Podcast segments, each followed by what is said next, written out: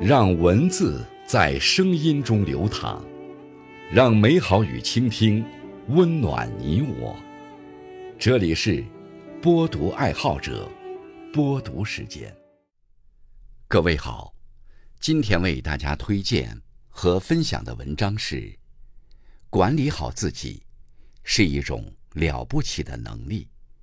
作品来源来自网络，感谢王娟女士的推荐。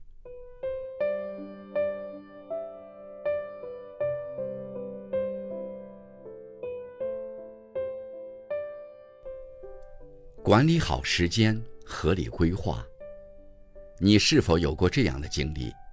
给自己制定了一份详细的时间计划表，一条接一条的任务占满了表单，看上去有种时间被完美利用的充实感。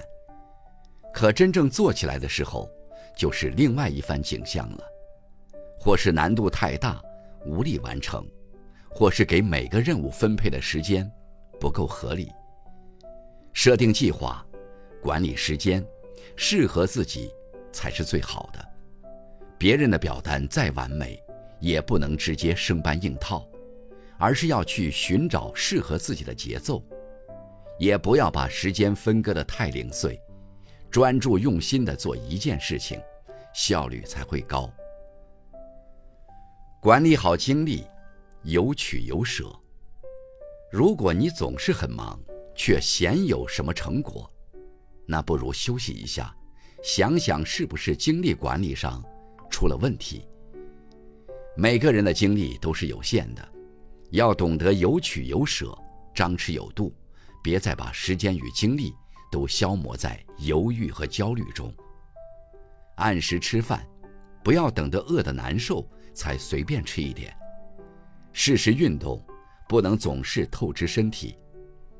而要为自己锻炼出一个强健的体魄，不要总是刷手机，而要多读几本好书，多和他人交流。